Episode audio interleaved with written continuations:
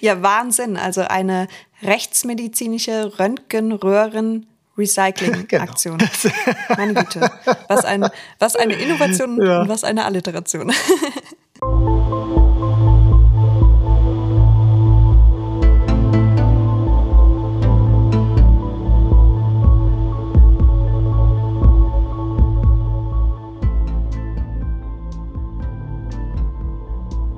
und herzlich willkommen zu einer neuen Folge von Rechtsmedizin, Dichtung und Wahrheit. In unserem Podcast dreht sich alles rund um die Rechtsmedizin und ihre Mythen. Mein Name ist Vanessa Nischig und mit dabei ist natürlich auch wieder der Direktor des Rechtsmedizinischen Instituts in Frankfurt am Main, Professor Marcel Verhoff.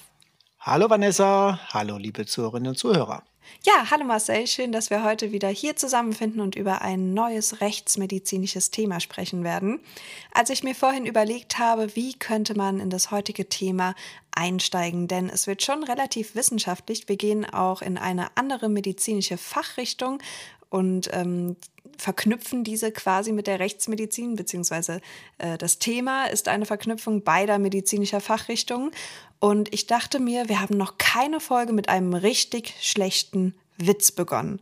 Was hältst hm. du davon? Was für einer? Ja, also du musst auch rätseln, also quasi eine Quizfrage zu Anfang. Dann leg los, ja. Also was zum Lachen schadet ja nicht am Anfang. Also dann leg ich mal los, auch auf die Gefahr hin, dass es unangenehm okay. sein wird. Aber Na, dann bin ich gespannt. Gut, vielleicht kennt der ein oder andere ja sogar den Witz, der den gleichen schlechten Humor teilt. In den vier Ecken eines Fußballfeldes steht in der einen Ecke ein schlechter Orthopäde, in der anderen ein guter Orthopäde, in der nächsten ein Chirurg und in der vierten ein Radiologe. In der Mitte des Spielfeldes steht ein Pokal mit 10.000 Euro in kleinen Scheinen. Die vier veranstalten einen Wettkampf. Wer nach dem Startschuss zuerst in der Mitte ist, gewinnt das Geld. Wer ist der glückliche Gewinner? Marcel. Wer ist der glückliche Gewinner? Du musst sagen, der, der schlechte Orthopäde. Der wird ja, am besten genau. zu Kennst Fuß du sein. Den schon? Nein, aber das, wenn, wenn, der, der, ist ja, der ist ja doppelt und äh, ja, aber die, die Begründung weiß ich natürlich nicht. Ja, warum? Die Begründung ist folgende. Gute Orthopäden gibt es nicht, der Chirurg hat die Regeln nicht begriffen und der Radiologe rennt für 10.000 Euro erst gar nicht los. Okay, gut. Alternativ hätte ich auch noch den hier. Fragt Karl Peter, hey, was machst du eigentlich beruflich?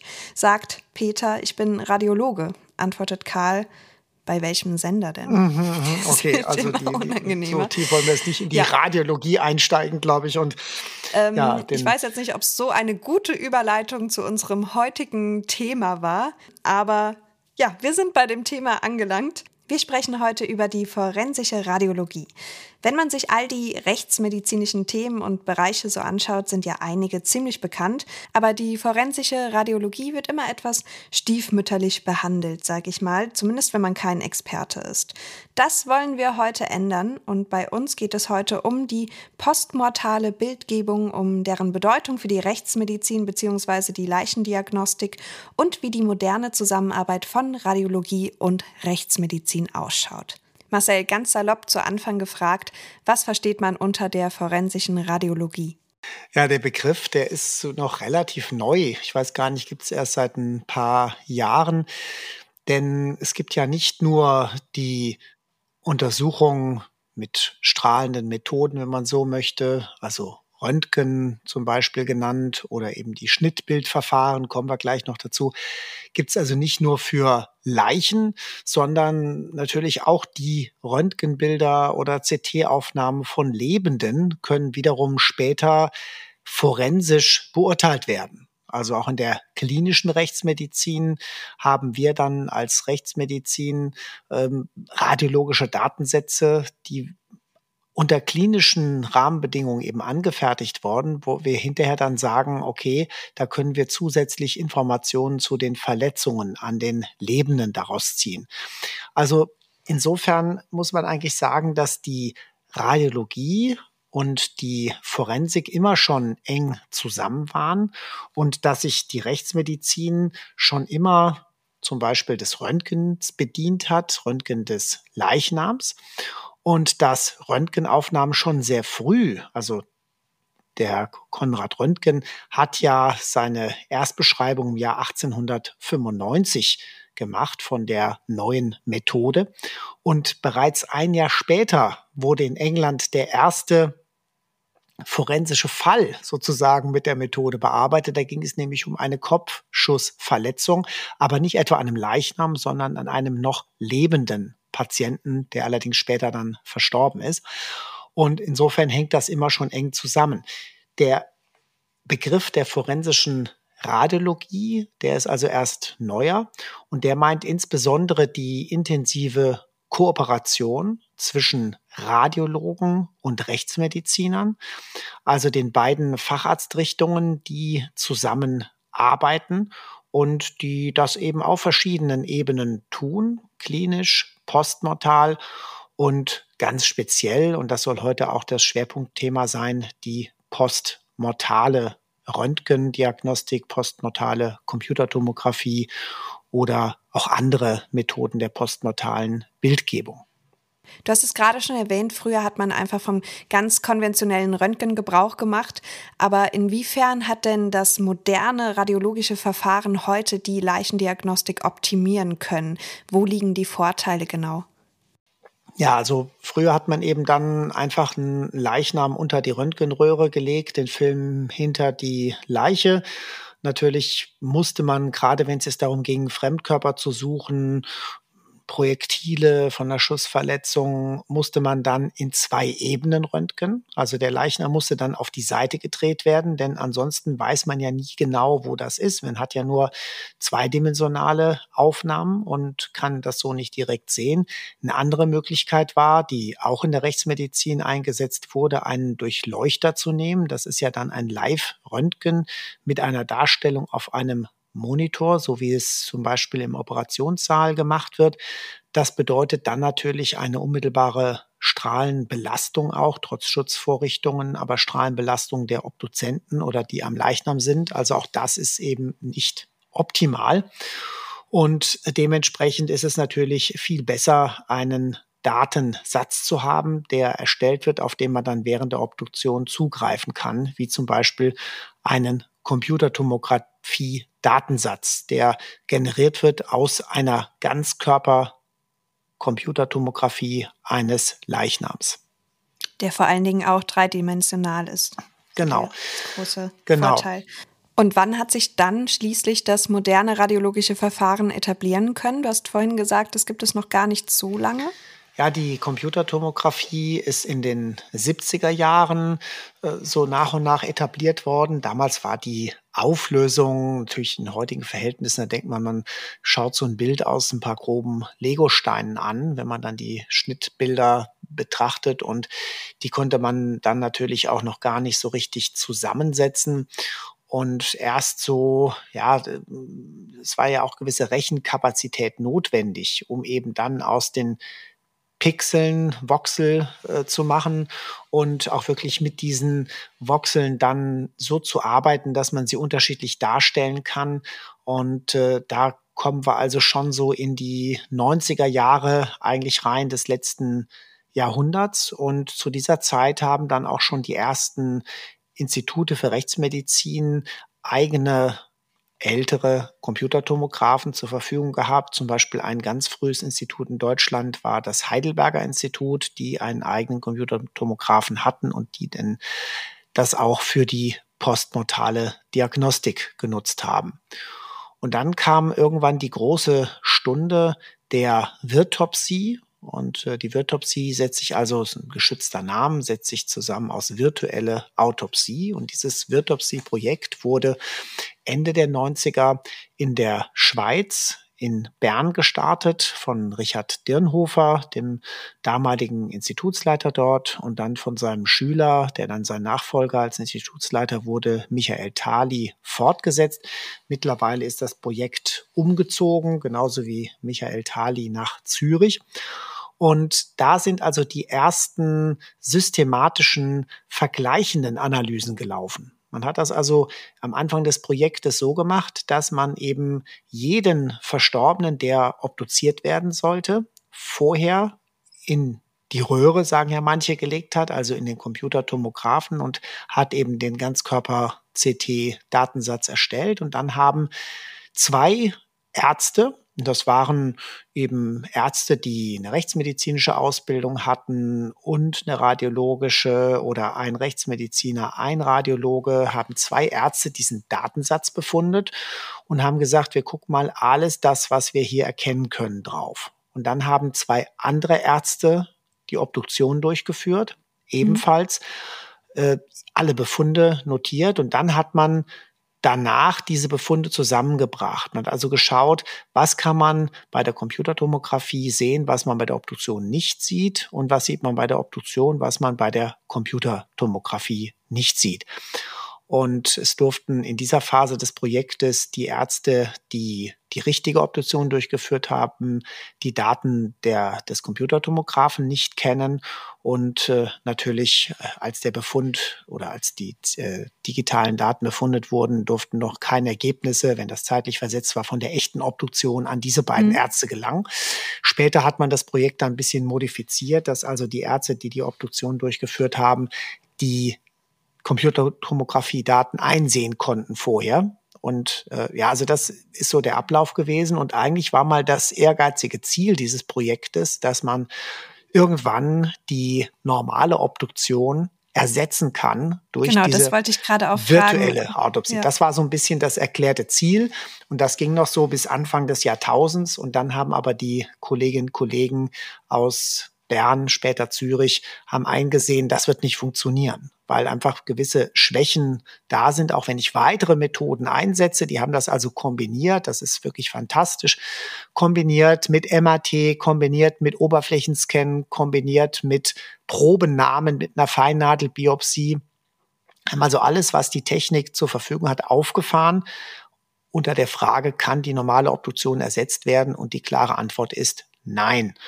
Und damit ist dann klar geworden, diese Technik ist toll. Die kann Dinge, die die Obduktion nicht kann. Kommen wir gleich mhm. noch dazu, was das ist. Aber sie wird die Obduktion niemals vollständig ersetzen können. Okay. Ja, das ist halt so die Frage, wenn man jetzt mal in die Zukunft schaut. Ähm, das wäre ja schon eine feine Sache, wenn wirklich kein Leichnam mehr so aufgeschnitten werden müsste und wenn es so funktionieren würde. Aber natürlich, wenn da noch äh, Lücken sind. Aber nehmen wir mal an, die Lücken könnten geschlossen werden in den nächsten äh, 20 Jahren, ich jetzt einfach mal so als Zahl wäre das nicht ein großer Fortschritt? Siehst du das nicht so, dass man wirklich keinen Körper mehr so aufschneiden muss und dass es vielleicht noch mal ein Schritt pietätvoller wäre? Naja, pietätvoller.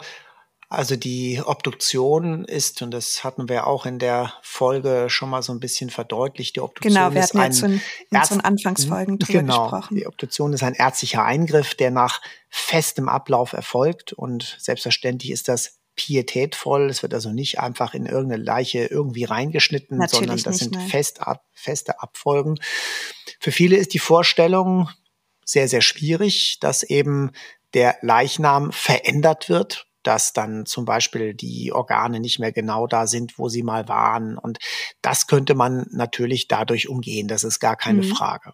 Das große Problem ist, dass ich als Obduzent, und nicht umsonst müssen es ja auch bei der gerichtlichen Leichenöffnung zwei Ärzte sein, dass ich eben dort mit allen Sinnen wahrnehme. Ich habe meine mhm. Augen, ich habe meinen Geruchssinn, ich habe meinen Tastsinn und Geräusche spielen manchmal eine Rolle, wenn es darum geht, wie ist die Stabilität. Also das heißt, alle Sinne sind mit dabei mhm. und bei einem digitalen Datensatz bin ich eben auf das reduziert, was eben dort ja, kann man sagen, synthetisch oder virtuell äh, produziert werden kann. Wenn das irgendwann mal möglich ist, das alles komplett aufzunehmen und auf meine Sinne zu übertragen, ja, dann könnte das ein Ersatz sein. Das ist das eine. Das andere ist, dass automatisierte Algorithmen irgendwann vielleicht mal die Auswertung durchführen. Ja, also mhm, das haben wir ja bei, ja. bei Raumschiff Enterprise, na, da kann ich mich noch erinnern, da war so ein ganz kleines Gerät, was wir heute als Handy bezeichnen würden von der Größe her. Und schon hat der Arzt alle Diagnosen gehabt. Ja. Mhm, das wäre fein. Äh, wäre fein. kann man dadurch einen Arzt irgendwann mal setzen? Ich weiß es nicht. In der Medizin gehen ja auch diese Dinge Richtung künstliche Intelligenz, Entscheidungshilfen. Trotzdem muss es hinterher noch mal jemand überprüfen. Andererseits wissen wir in einigen medizinischen Bereichen, dass diese Verfahren ähm, überlegen sein können bei einfachen radiologischen Fragestellungen, bei der Auswertung von, von Zellabstrichen beispielsweise zur, zur ähm, Muttermundkrebsvorsorge.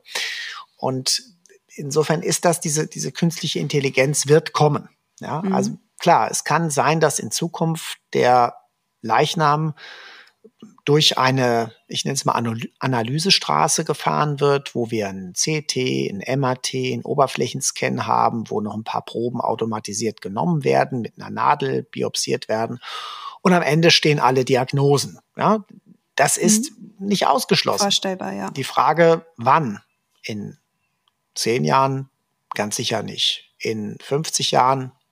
Vielleicht. In 100 Jahren? Ja, also da sprechen wir wirklich vom sehr langen Zeitraum. Das heißt, diese ganzen Methoden müssten evaluiert werden, die Algorithmen müssten verfeinert werden und es muss natürlich auch die Rechenleistung da sein. Ja, mhm. also, also war ich da mit meiner Aussicht auf 20 Jahre schon sehr optimistisch vorhin. Also zu optimistisch. Und wenn ich eben sehe, was jetzt so in den letzten 20 Jahren passiert ist, denn wie gesagt, diese Ideen, die Obduktion kann ersetzt werden, die sind so gut 20 Jahre alt. Ja, mhm, und okay. wir sind jetzt eher weiter davon entfernt, als äh, man damals glaubte.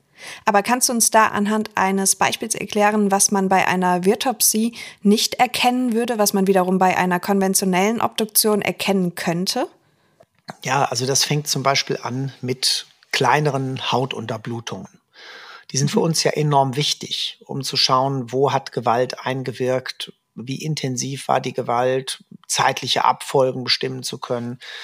Wenn wir vergleichbare Gewalteinwirkungen haben und die eine ist weniger eingeblutet als die andere, dann muss die weniger eingeblutete später entstanden sein.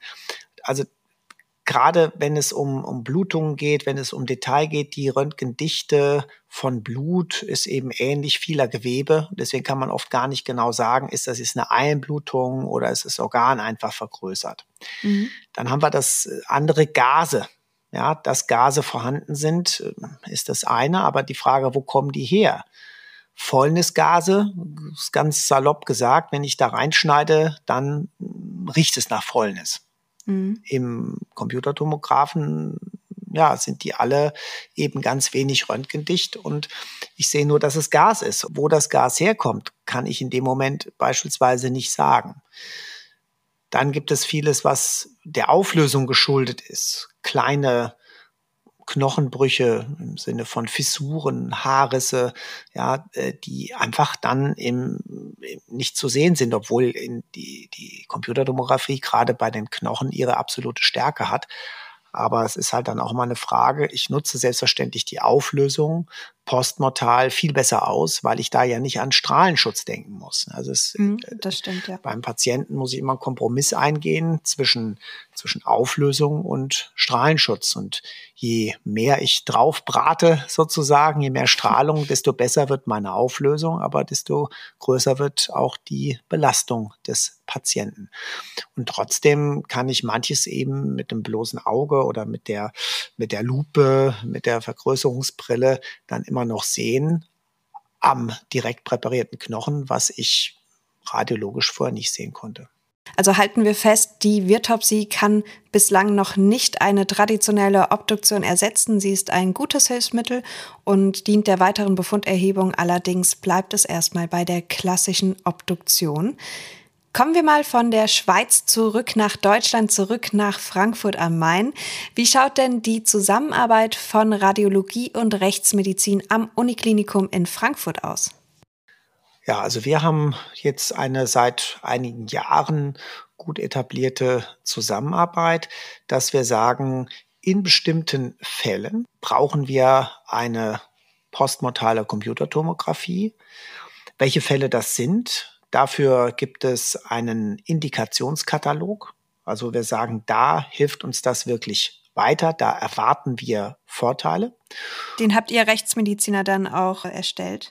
Genau, genau. Das haben wir also. Es gibt eine Arbeitsgemeinschaft forensische Bildgebung der Deutschen Gesellschaft für Rechtsmedizin und die hat sich mit dieser Thematik auseinandergesetzt und hat eben gesagt, in welchen Fällen haben wir wirklich einen Vorteil davon. Ja? Und dieser Indikationskatalog, der wird im Prinzip abgearbeitet in jedem Fall. Und dann müssen wir vorher den Auftraggeber, die Staatsanwaltschaft fragen. Wir weisen darauf hin, äh, es gibt diesen Indikationskatalog und äh, die Begründung dafür und diese Publikation senden wir denen auch gern zu, wenn die das haben möchten. Das ist so verständlich, dass man eigentlich genau weiß, warum. Im Endeffekt ist aber so, dass die Staatsanwaltschaft entscheiden muss, findet das vor der Obduktion noch statt oder nicht. Mhm. Und wenn das, wenn die sagen, wir wollen das gern haben, wir sind damit einverstanden, dann wird vor der Obduktion ein Termin zur Ganzkörpercomputertomographie des Leichnams ausgemacht mit unseren Radiologen. Da müssen wir ein bisschen schauen, ist der Leichnam schon hier oder muss der erst noch rein transportiert werden? Wann passt das zu welcher Zeit? Und ja, dann wird eben diese Computertomographie durchgeführt und die Befunderhebung an diesen Datensätzen erfolgt dann primär durch eine Kollegin oder einen Kollegen aus der Radiologie. Und dort sind eben einige der Kollegen, die sich mit forensischen Fragestellungen besonders beschäftigt haben, die gesagt haben, das ist so ein bisschen Steckenpferd von uns. Zum Glück auch der dortige Chef, der Thomas Vogel. Und deswegen steht er auch so hinter diesem äh, Projekt oder hinter diesem dem Vorgehen.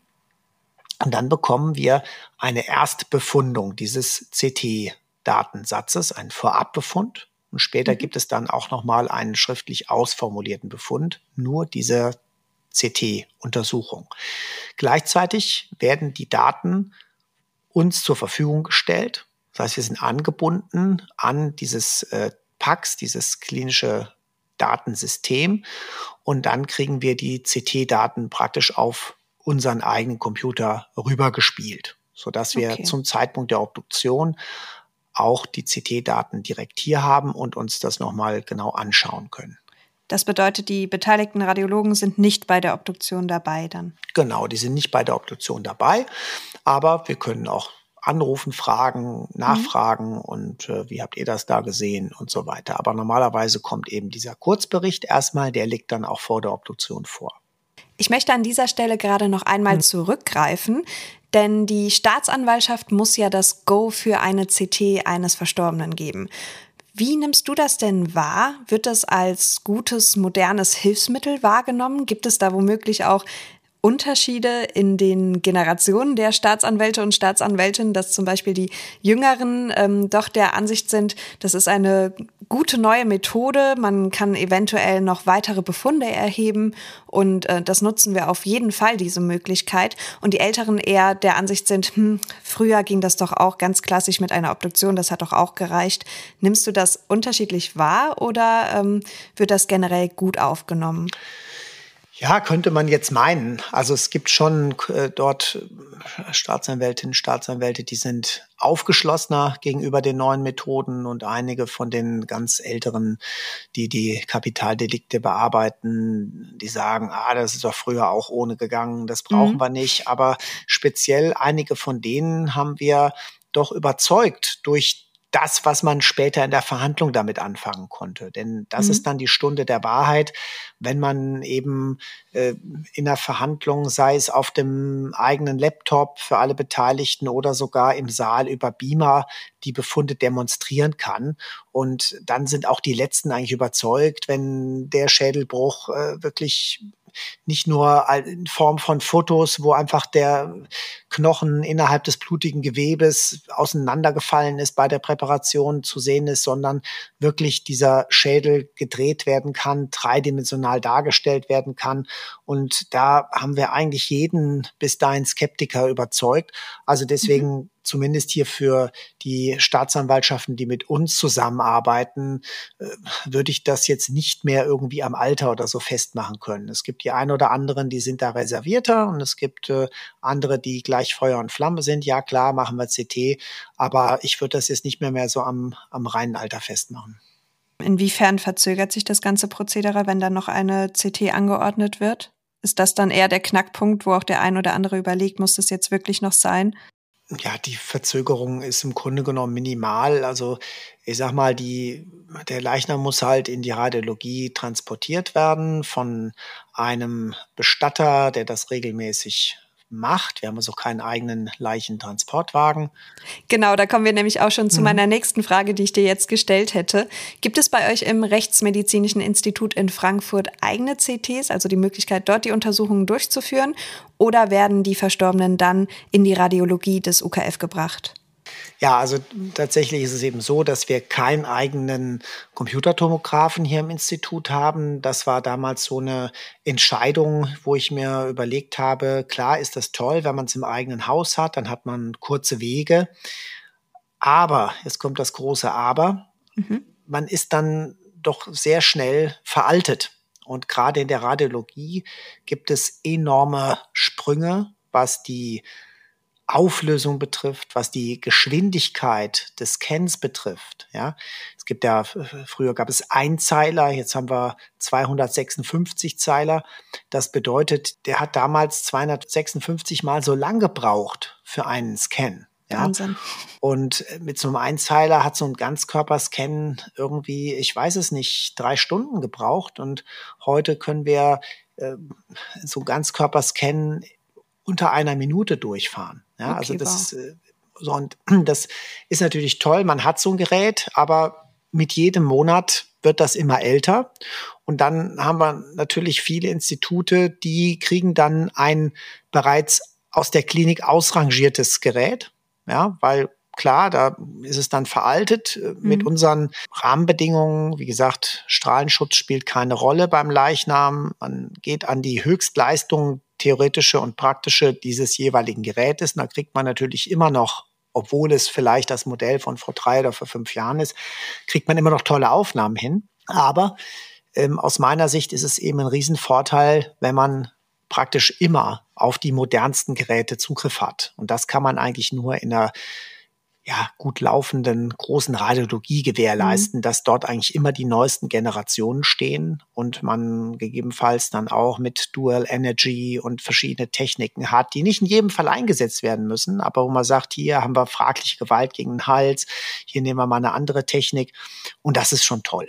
Ja. ja? Und äh, deshalb habe ich gesagt, wir gehen diesen Weg, dass wir die Verstorbenen hier in unserer Radiologie scannen.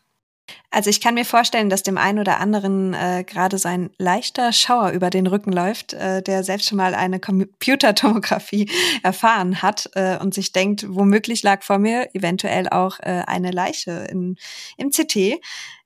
Gibt es denn besondere Vorschriften, Schutzvorschriften, Hygienemaßnahmen, die eingehalten werden müssen, wenn nun eben ein toter Mensch untersucht wird im Gegensatz zu einem lebenden Patienten?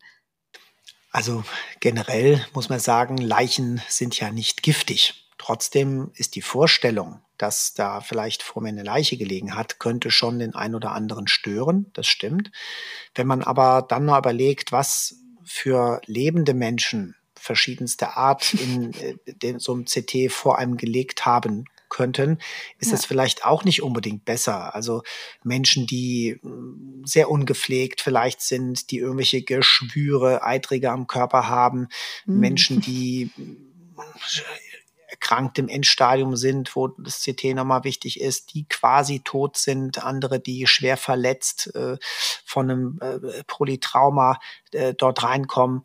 Also das darüber nachzudenken, sollte man vielleicht nicht tun. Trotzdem, klar, kann man sich vorstellen, dass eben die ähm, ja, Gewissheit, da könnte man Leichnam drin gewesen sein, für den einen oder anderen noch etwas schwerer zu ertragen ist. Dazu muss man eben sagen, die Leichen werden eben typischerweise in einem Leichentransportsack befördert, bewegt, ja, der schon wasserdicht ist, wo nichts nach außen kommt. Und wir machen das zur Sicherheit so, dass die äh, Leichname, die ins, in den Computertomographen gehen oder ins MRT, dass die nochmal in einen zweiten luftdichten Sack gepackt werden. Okay. Ja, also das heißt, da ist wirklich nichts, aber auch gar nichts, was von diesem Leichnam an die Gerätschaften, an die Liege oder sowas getragen werden kann. Und klar ist natürlich auch, dass es Hygienevorschriften gibt, weil ich habe ja gerade von den unterschiedlichen Patienten gesprochen, die da schon gelegen haben könnten. Das heißt, danach werden die ganz normalen Routinemaßnahmen für die Desinfektion der Gerätschaften durchgeführt, wie nach jedem anderen Patienten. Also Deswegen haben lebende Patienten nicht nur nichts zu befürchten, sondern sicherlich hat der Leichnam auch weniger Geruch oder was auch immer kleine Moleküle hinterlassen, weil er in diesen zwei Säcken luftdicht mhm. abgeschlossen ist. Gilt das denn auch für sehr stark fäulnisveränderte Leichen oder also macht man das bei denen auch noch, wenn viel Flüssigkeit vorhanden ist, sage ich jetzt mal? Ja, die, die, die Flüssigkeit bleibt ja dann in dem inneren Sack drin. Der mhm. äußere ist nochmal zum Schutz da. Und wir haben auch besonders dicke Leichensäcke, die okay. sehr stabil sind und die nutzen wir eben immer als zweiten Sack, als Außensack. Und die werden auch nur einmal benutzt dafür. Das kommt auch noch dazu. Also nehmen dann immer nicht okay. denselben Sack oder so. Und äh, das heißt, wie gesagt, auch da kommt nichts durch, da riecht nichts. Ja, äh, die sind so dicht, diese Säcke, da würde man nicht auf die Idee kommen, dass da jetzt gerade ein fauler Leichnam ist. Klar, gerade bei faulen Leichen ist natürlich die Computertomographie oftmals besonders wichtig, weil man eben von außen nicht mehr viel erkennen kann mhm. und deswegen die Suche nach Fremdkörpern, nach abgebrochenen Messerspitzen, nach äh, Projektilen oder so, da um umso wichtiger ist. Und trotzdem glaube ich, dass der ein oder andere bei der nächsten CT an uns denken wird und äh, darüber rätseln wird, wer wohl zuvor in der Röhre lag. Ähm, wie dem auch sei, wie oft wird denn im Schnitt eine postmortale CT überhaupt angeordnet? Also ich würde sagen, bei uns sind das so etwa in einem ja, irgendwas zwischen einem Fünftel und einem Zehntel, also mhm. der Fälle, okay. wo das dann durchgeführt wird. Okay. Und ganz grundsätzlich, du hast es gerade eben schon ähm, erwähnt, man kann zum Beispiel abgebrochene Messerspitzen finden, Projektile. Ähm, welche weiteren Vorteile bietet denn eine Computertomographie postmortal? Die besondere Stärke der Computertomographie liegt in der Darstellung der Knochen. Ja, da ist die wirklich am allerbesten. Und dementsprechend geht es natürlich dann auch um die Darstellung knöcherner Verletzungen, Knochenbrüche. Und der weitere Vorteil ist, dass ich eben beim Freilegen, bei der Präparation diese Strukturen, die ja dann nicht mehr stabil sind, beispielsweise ein Schädel nach einer Schussverletzung, dass ich die ja nochmal weiter auseinanderbringe und am Ende kein einheitliches Bild mehr sich ergibt. Und wenn ich eben die Computertomographieaufnahme habe, dann sehe ich schon, dass da die Knochen verlagert sind, dass die nach innen oder außen gedrückt sind, aber das sieht immer noch aus wie ein Kopf dann. Ja, und nicht wie, wie, wie ein Scherbenhaufen, sage ich mal ganz, äh, ganz extrem. Und dementsprechend kann ich also beim Auffinden, aber insbesondere beim späteren Darstellen und äh, auch Plausibilisieren der Knöchernverletzung äh, kann ich sehr von der Computertomographie profitieren. Dann das andere, was man bei der Obduktion auch nicht mehr so gut sieht, das sind temporäre Veränderungen, die am Ende des Lebens entstehen.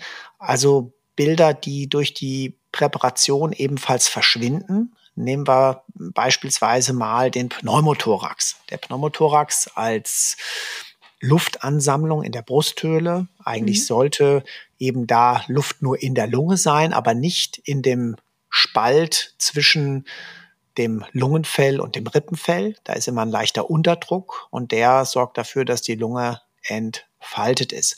Und wenn jetzt dieser zwischen Spalt äh, zwischen Lungenfell und Rippenfell, wenn der eröffnet wird von außen durch einen Messerstich oder durch einen Rippenbruch wird die Lunge verletzt und dann werden die eigentlichen Luftwege der Lunge mit diesem Spalt in Verbindung gebracht, dann verliert dieser Spalt das Vakuum und die Lunge fällt zusammen. Das ist der Pneumothorax. So. Das kann ich gut sehen bei der Obduktion. indem ich nämlich die sogenannte Pneumothorax-Probe durchführe. Das heißt, ich mache eine? Ja. das mache ich eine Gewebstasche am Brustkorb, fülle Wasser rein und dann wird an einer Stelle, die unter Wasser ist, im Zwischenrippenraum eingeschnitten. Und wenn es dann Okay. blubbert, sehe ich, da kommt Luft raus. Ja, Okay, so. Und interessant. das ist eine sehr einfache, aber eindrucksvolle Untersuchung. Was ich dabei aber nicht sehen kann, ist das Ausmaß. Ja? Und da haben wir dann den, das nächste Phänomen, nämlich der sogenannte Ventilpneumothorax oder auch Spannungspneumothorax. Der entsteht nämlich bei bestimmten Verletzungen, gerade bei Messerstichen relativ häufig.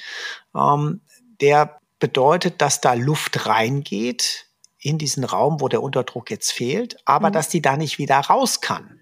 Okay. Wenn ich also eine vollständige Öffnung habe mit der Umwelt, dann wird irgendwann der Druck sich dem der ganz normalen atmosphärischen Druck anpassen. Dann habe ich eine bestimmte Menge Luft da drin, die Lunge steht dagegen und dann ist die Lunge halt so ein bisschen zusammengefallen. Mhm. Habe ich allerdings diesen Ventilmechanismus, dann habe ich eben bei der Atmung nur Lufteinströmung durch die Verletzung, aber die kann dann nicht wieder raus. Und das ist eigentlich das Gefährliche. Habe ich also einen einseitigen Pneumothorax, sollte der möglichst bald behandelt werden, weil die Lunge, die zusammengefallen ist, die wird irgendwann Schaden davon tragen. Und schlimmstenfalls, wenn es gar nicht behandelt würde, würde die Lunge in ihrer Funktion ausfallen. Dann habe ich aber immer noch die rechte Lunge. Der Ventileffekt entsteht zum Beispiel bei Messerstichen. Genau, genau, Okay. genau. Wenn also da nicht so eine dauerhafte Öffnung vorliegt, sondern gerade wenn der Messerstich so ein bisschen schräg verlaufen ist, dann Mhm. kann das wieder zuklappen. Ja, und dann habe ich also bei diesem Ventilpneumothorax, Spannungspneumothorax, habe ich dann ein kontinuierliches Füllen dieser Brustkorbseite und dann wird das Herz zur gegenüberliegenden Seite verdrängt und zusätzlich wird eben der Platz für die gesunde Seite immer weniger. Moment, da muss ich ganz kurz äh, Mhm. eingreifen.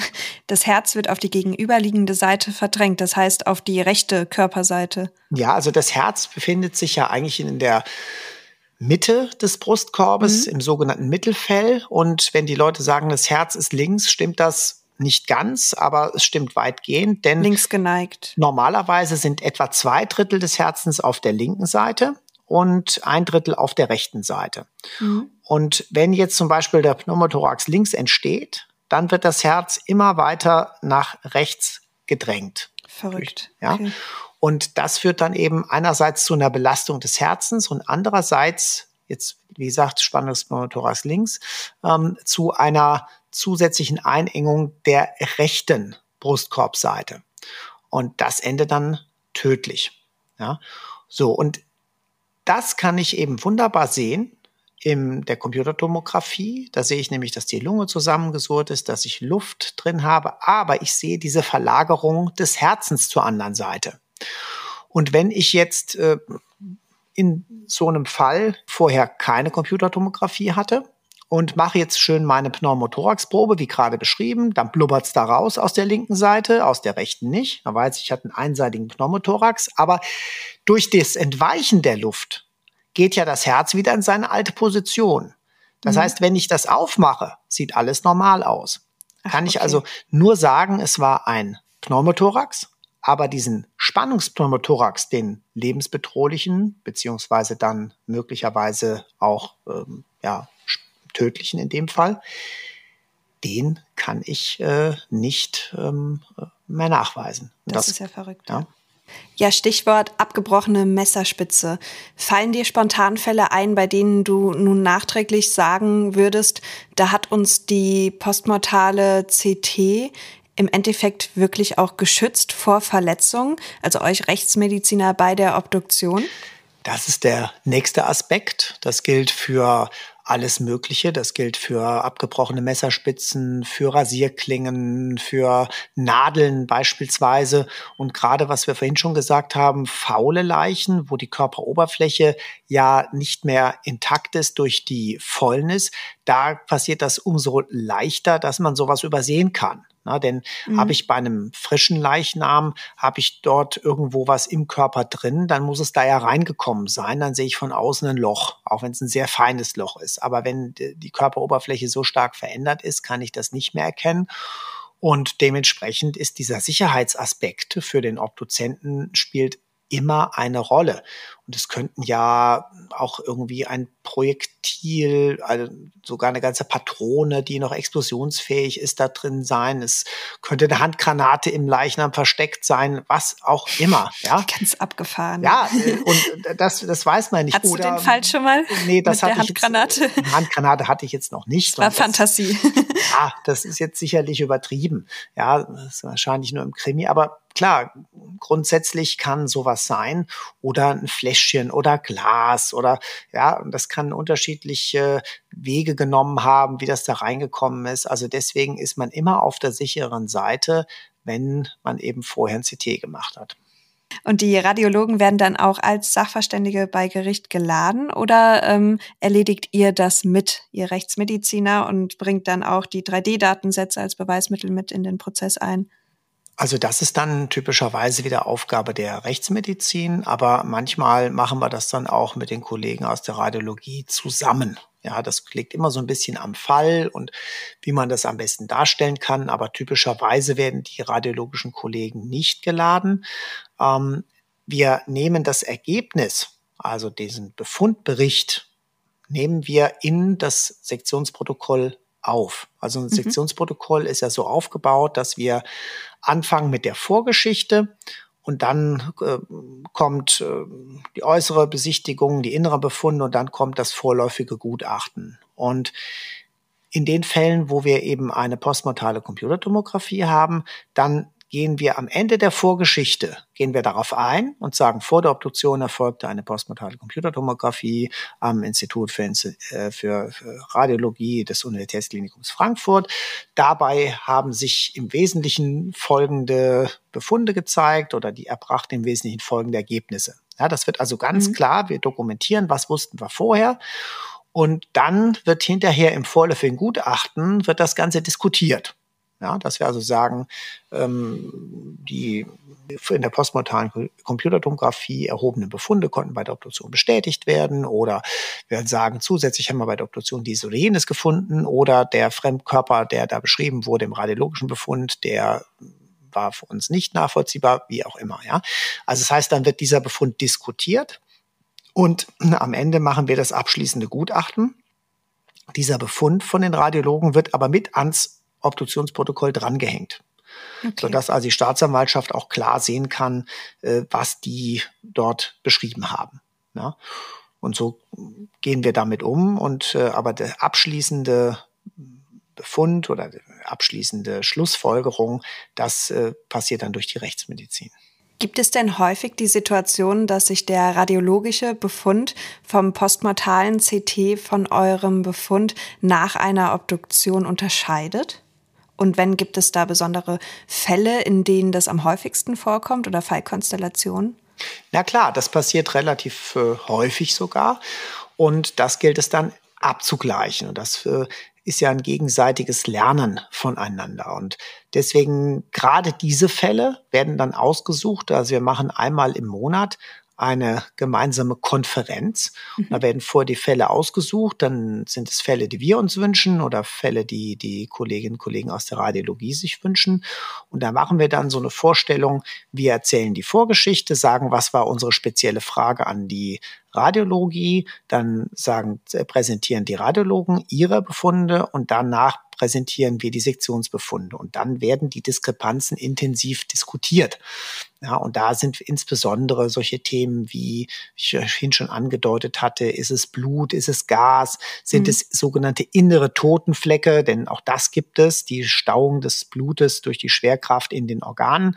Ähm, oder ist das eine Entzündung? Denn das ist oft schwer auseinanderzuhalten. Meistens macht man das halt durch die, die Verteilung innerhalb äh, der Organe, dass man sagt, das passt eher dazu, dass äh, hier das Blut einfach nach der Schwerkraft abgesunken ist. Aber auch da haben wir eben schon Fälle erlebt, wo in den hinteren Lungenanteilen eben die höhere Dichte war und äh, dann Radiologen gesagt haben, ja, passt klar zu inneren Totenflecken. Im Endeffekt war die Lungenentzündung nur in den hinteren Abschnitten. Ja, okay. also solche Sachen passieren eben und die äh, sprechen wir intensiv durch. Äh, insbesondere Gaseinlagerungen innerhalb der Knochen. Man sagt, ja, könnte das eine Luftembolie sein, denn das kann man oftmals auch sehr gut sehen.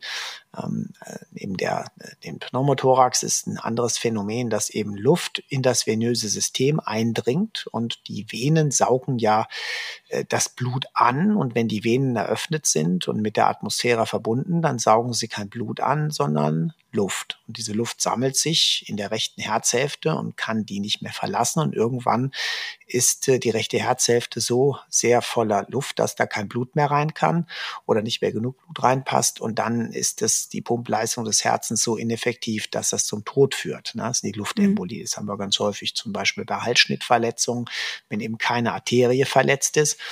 Oder wir haben es in Kombination mit, mit Blutverlusten ähm, wenn also die Halsvene, eine große Halsvene betroffen ist, dann wird eben die Luft angesaugt. Und das kann man eben auch in der Radiologie wunderbar darstellen. Ähm, allerdings kann auch Fäulnis dann irgendwann so aussehen. Und dafür okay. ist halt wichtig zu schauen, haben wir insgesamt eher viele Fäulniszeichen bis hin in den Knochen ähm, oder also eher viele Gasfüllungen, dann spricht es insgesamt eher für Fäulnis. Haben wir diese Gasfüllungen lokal begrenzt, zum Beispiel nur im Herzen oder in einigen Venen, dann spricht es eher für die Luftembolie und so versucht man sich davor zu tasten. Also kann man festhalten, gerade in Fällen, wo es um Gase oder deren Lokalisation oder ähm, Abgrenzung geht, da kommt es zu unterschiedlichen Befunden. Hingegen bei Projektilsuche in einem Leichnam ist es schon eindeutiger und weniger problematisch. Ja, Klar, das, also wenn wir harte Substanzen haben, sehr röntgendichte Strukturen, Knochen, genau das geht in der, in, in dem CT eben sehr gut. Und das andere Thema, was wir eben ja auch schon hatten, die Blutungen. Ja, also wir haben Fälle gehabt, wo die Radiologen gesagt haben, ja, der Leichnam hat praktisch keine Verletzung, also nichts, was wir erkennen könnten. Und im Endeffekt war äh, ja überall Arme, Beine, Rumpf, war überall unterblutet im Unterfettgewebe. Mhm. Das war jemand, der eben mehrfach getreten wurde, geschlagen wurde und so weiter. Also da können das sehr wirklich mit bloßem Auge sehr eindrucksvolle Befunde können, wenn es blöd läuft, im CT kaum bis gar nicht sichtbar sein. Also gilt hier im Grunde das Gleiche wie bei der Virtopsie.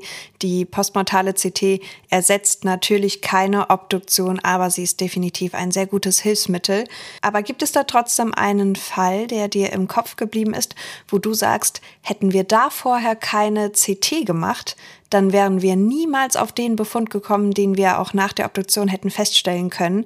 Und wir hätten definitiv irgendetwas übersehen. Ja, das ist halt immer genau die Frage, ne? weil man, man, man weiß ja nicht, wie wäre es gewesen ohne. Ja, man kann da nur ehrlich mit sich selbst sein und sagen, okay, wann mache ich sowas, wann mache ich sowas nicht. Und äh, das sind dann zum Beispiel Fälle wie, dass jemand äh, ja angefahren wurde im Verkehr und dann der Leichnam aber verbracht wurde. Der hatte dicke Kleidung an. Man hat von außen eigentlich nicht viel gesehen. Ein älterer Mensch und man hätte eben möglicherweise gedacht, okay, vielleicht äh, hat er einfach einen Herzinfarkt bekommen oder so. Ne?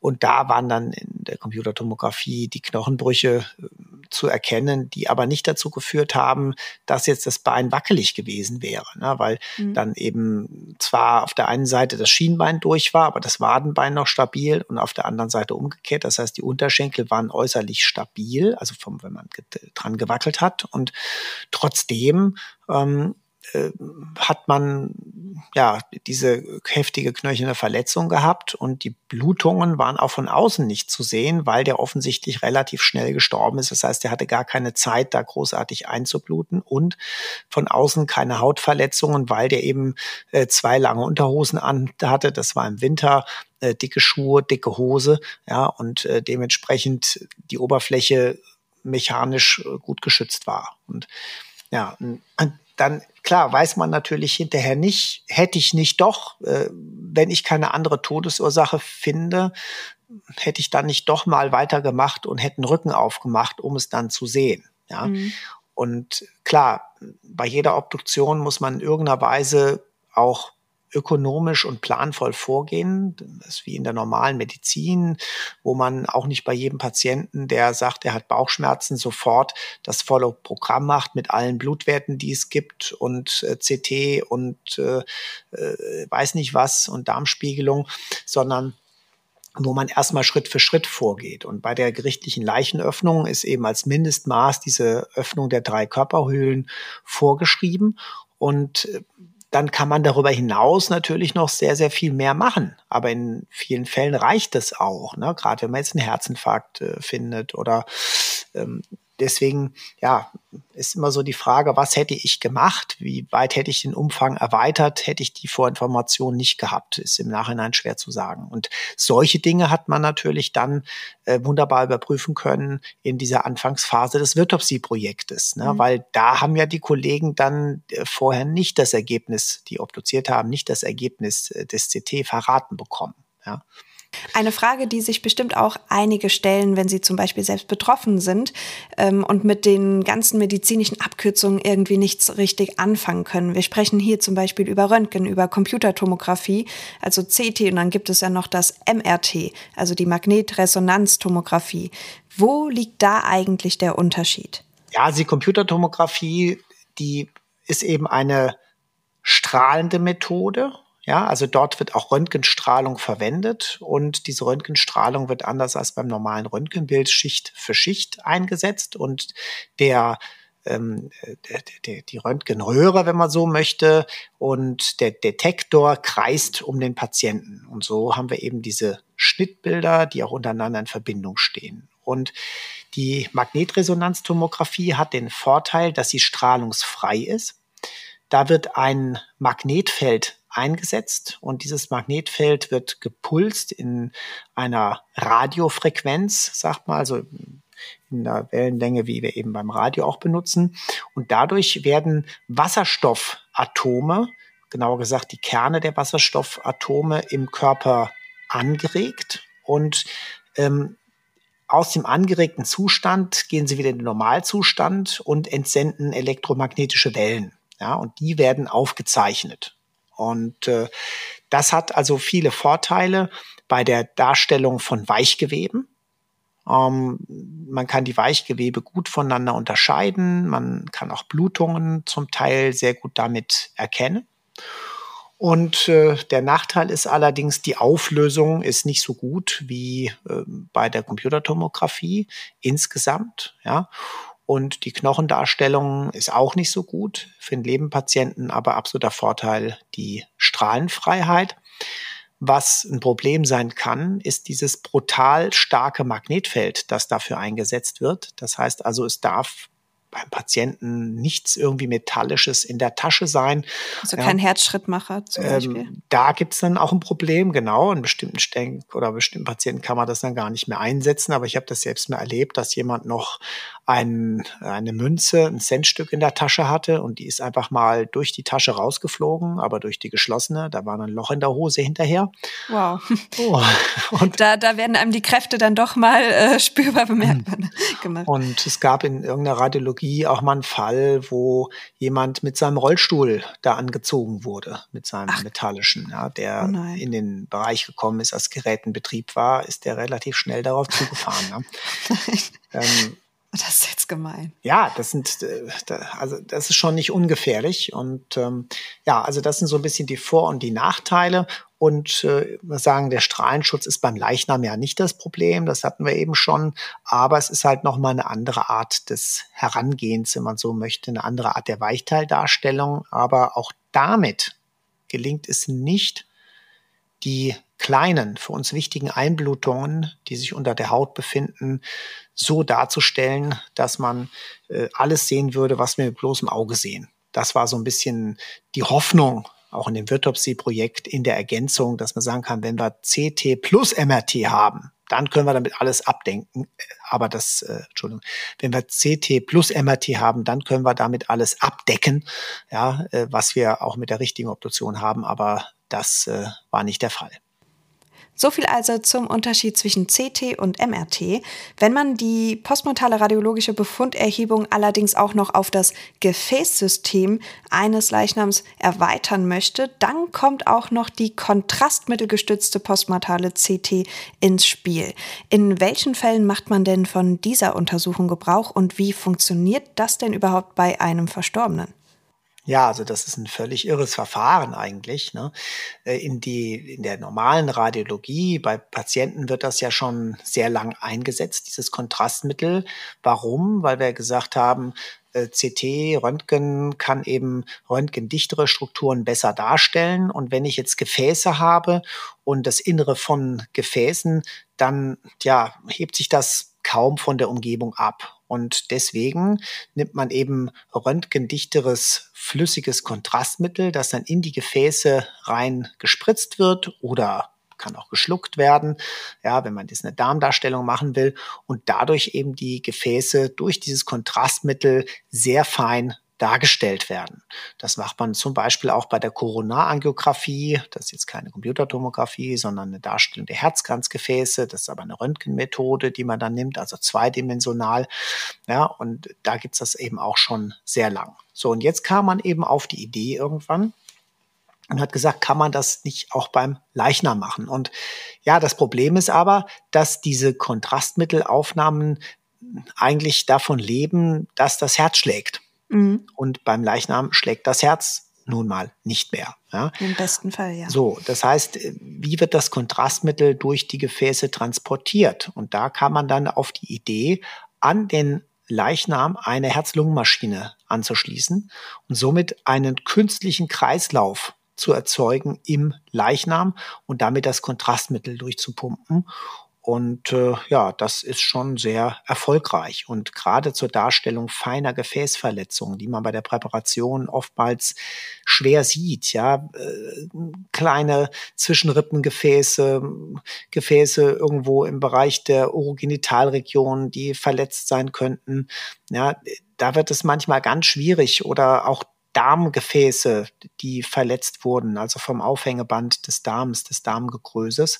Ähm, da hat man dann oftmals nur eine riesen Einblutung, aber das Gefäß zu finden, welches letztlich die Blutungsquelle war, das kann sehr, sehr schwierig sein. Und das kriegt man mit dieser Methode oftmals sehr gut hin. Ja, das hatten wir, glaube ich, auch als anfängliche Frage an die Rechtsmedizin. Lässt man bei einer CT-Angiografie das Herz eines äh, Leichnams nochmal künstlich schlagen? Richtig, genau. Ja. Wird das auch nochmal geklärt. Das hört sich schon, hört sich schon verrückt an. Ne? Total, ja, die Vorstellung ist wirklich ein bisschen kurios. Ja, so viel zur forensischen Radiologie und äh, ihrer Bedeutung für die Leichendiagnostik und die moderne Zusammenarbeit von Radiologen und Rechtsmedizinern. Also Radiologen können äh, entgegen des Flachwitzes zu Anfang doch ganz schön motiviert sein, was die Aufklärung eines Falls angeht. Absolut. Oder hast du andere Erfahrungen? Ja, ja, absolut, absolut. Und klar, es ist ja auch immer, wir haben ja immer mit spannenden Themen zu tun, ja, und deswegen glaube ich, äh, haben wir auch die Chance, dass die Radiologen das ebenfalls äh, interessant finden und an der Aufklärung teilhaben wollen. Und ja, das ist schon eine tolle Zusammenarbeit hier, speziell in Frankfurt sowieso. Und damit kommen wir auch zu unserem Ritual am Ende unserer Folge, der Aufklärung der Quizfrage aus der letzten Folge und der neuen Frage natürlich. In unserer vorletzten Folge war der Strafverteidiger Dr. Ingo Bott aus Düsseldorf bei uns zu Gast und er hat euch Folgendes zum Thema Schweigerecht gefragt. Hallo, lieber Rechtsmedizin-Podcast. Die Frage zu der Folge, die ich mit euch aufnehmen durfte, war, Stimmt es, dass eine Beschuldigte, ein Beschuldigter tatsächlich ein Schweigerecht hat, das sich bis zum Ende eines Verfahrens durchzieht? Und ist es also richtig, dass man tatsächlich an keiner Stelle Stellung nehmen muss? Und die Antwort ist, genau so ist das. Das Recht zu schweigen zieht sich komplett durch das ganze Verfahren durch, beginnend mit der beschuldigten Belehrung ganz zu Anfang des Ermittlungsverfahrens. Na, kennt man aus Film und Fernsehen. Sie haben das Recht zu schweigen. Alles, was sie sagen kann wird vor Gericht gegen sie verwendet. Da fängt das an. Und dann ist es tatsächlich so, dass auch später in der gerichtlichen Verhandlung im Hauptverfahren ein Angeklagter, ein Angeklagter auf sogar das letzte Wort verzichten kann. Ob das immer so schlau ist, sei mal dahingestellt. Aber tatsächlich muss ein Mensch nie, wenn man ihm einen Vorwurf macht von staatlicher Seite, dazu aktiv Stellung nehmen. Kurz zum Hintergrund kommt aus den Menschenrechten, leitet sich daraus ab, dass niemand sich aktiv selbst belasten muss. Und für die schlaue Meier noch zum Abschluss, das Ganze heißt auf Latein Nemo tenitur se ipsum accusare. Das ist dann der sogenannte Nemo tenitur Grundsatz, mit dem sich Jurastudentinnen und Studenten schon früh rumschlagen müssen. Und unterm Strich klingt unglaublich schlau und wie immer, wenn Latein dazu kommt, kompliziert, ist aber nichts anderes als die Konkretisierung dieses Prinzips. Niemand muss sich selbst belasten. Kann man sich mal für den Hinterkopf merken. Wer weiß, wann man es mal brauchen kann und wenn mal was ist. Bis dann. Ciao. Ja, Marcel, und unsere heutige Quizfrage, was hast du dir für unsere Hörer und Hörerinnen in dieser Folge überlegt? Ja, bleiben wir bei der Radiologie und äh, tatsächlich die Computertomographie ist natürlich der Idealfall, wenn man die hat als Vorbereitung für die Obduktion, in seltenen Fällen auch mal das MRT, das haben wir jetzt ja gehört. Und trotzdem sind aber einige ältere Methoden immer noch in Verwendung. Es wird also auch noch normales Röntgen zum Beispiel von Leichen durchgeführt vor der Obduktion bei bestimmten Fragestellungen. Und die heutige Frage lautet, ist es Dichtung oder Wahrheit, dass bei der postmortalen Radiologie immer noch sehr alte Röntgenröhren aus den 70er Jahren eingesetzt werden. Mhm. In einigen Krankenhäusern bestimmt, oder? Naja, es geht ja nicht um Kranken, Krankenhäusern ja eher weniger. Eher jetzt in den Instituten für Rechtsmedizin. Und, also bei den Instituten, die eigene Geräte haben, meinst du? Genau. Okay. Mhm. Und wenn ihr nun immer noch nicht genug von der Rechtsmedizin habt, dann abonniert uns doch gerne auf der Podcast-Plattform, auf der ihr uns hört. Und weitere Infos zur Rechtsmedizin, zum Rechtsmedizinischen Institut in Frankfurt und natürlich auch zu unseren Gästen aus den bisherigen Folgen gibt es auf unserer Instagram-Seite Rechtsmedizin Podcast. Die Radiologie des Uniklinikums Frankfurt ist ebenfalls auf Instagram vertreten unter dem Namen Radiologie UKF. Wie immer gilt, wenn ihr Fragen an uns habt oder einfach Feedback loswerden möchtet, dann schreibt uns gerne eine Nachricht oder eine E-Mail oder gebt uns eine Bewertung auf der Podcast-Plattform eures Vertrauens. Damit verabschieden wir uns in dieser Woche von euch und wir hören uns wie gewohnt in zwei Wochen schon wieder. Macht's gut. Ja, alles Gute. Bis zum nächsten Mal. Tschüss.